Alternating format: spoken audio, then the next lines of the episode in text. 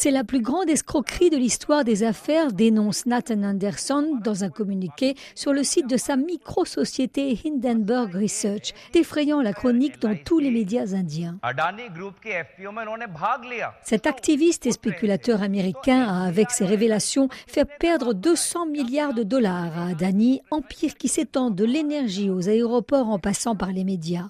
Jean-Joseph Boileau, chercheur à l'IRIS, l'Institut de relations internationales et stratégiques. Dans le cas indien, c'est la plus grande affaire d'escroquerie dont on peut dire qu'elle a deux aspects très nets. Le premier, c'est la relation extrêmement étroite de Gautam Adani avec le Premier ministre Narendra Modi, puisqu'ils se connaissent depuis plus de 30 ans. Et en l'espace de 10, 15 ans, on a une ascension météorite de Adani qui devient euh, la troisième fortune mondiale par l'accumulation d'un empire qui repose sur euh, un endettement gigantesque par le biais de prêts de banques publiques indiennes, dont on peut penser qu'il y a eu un coup de pouce et des montages financiers totalement obscurs par le biais de l'île Maurice, qui repose sur des affaires qui ne sont pas rentables pour une très grande partie. Né dans les années 1980, Nathan Anderson grandit dans une petite ville du Connecticut.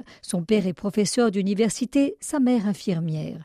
Il fait des études de commerce, puis travaille pour une société d'analyse financière et des fonds spéculatifs. En 2017, il fonde son cabinet d'études Hindenburg Research, du nom du dirigeable allemand qui a explosé en plein vol en 1937. Son mentor n'est autre que le lanceur d'alerte Harry Markopoulos, qui a exposé les malversations de Bernard Madoff. Il suit les traces de son mentor et en 2020 révèle la tromperie du constructeur américain d'automobiles Nicolas. Alexandre Baradez, responsable des analyses de marché pour le courtier IG. Ils avaient déjà fait un rapport à l'époque sur euh, Nicolas, cette société qui allait lancer des camions électriques pour rivaliser un petit peu avec Tesla. Et effectivement, il y a eu des, dénonciations de certains, certains manquements de, la part de Nicolas qui s'étaient effectivement avérés vrais par la suite. Le but derrière, c'est effectivement de faire de l'argent, mais aussi de dire attention, cette entreprise présente des fragilités, voire des dangers de faillite. Nicolas a été condamné à payer 125 millions de dollars et son action s'est écroulée de 75%.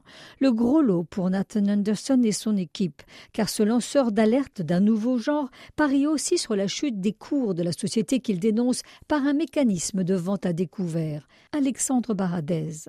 Alors, Hindenburg Research, ce sont des entreprises comme, comme Citron Research également, hein, qui, qui, a fait parler d'elles pendant la crise Covid avec le phénomène hein, des, actions de type GameStop, qui sont des actions qui ont beaucoup bougé. Ces groupes, effectivement, jouent sur deux tableaux. Quand ils publient euh, des notes sur des groupes, alors parfois c'est des groupes dont on n'a jamais entendu parler, et puis parfois ils s'attaquent à des mastodontes, hein, Adani, euh, donc un des conglomérats les plus, les plus puissants d'Inde. Et l'objectif était effectivement de dénoncer certaines pratiques que le groupe Adani essaie du coup de contrer en termes de, propos, mais aussi effectivement de prendre des positions à la baisse, en fait, hein, de faire de la vente à découvert sur les actifs qu'ils jugent euh, survalorisés par rapport à la réalité, et l'objectif étant de profiter de la baisse des cours. Plus le titre baisse, bien plus vous gagnez de l'argent. C'est exactement comme une opération d'achat, mais dans l'autre sens. Mais lorsque ces lanceurs d'alerte du capitalisme s'attaquent à un mastodonte comme Adani, mieux vaut ne pas se tromper, prévient Alexandre Baradez, car les représailles peuvent être redoutables.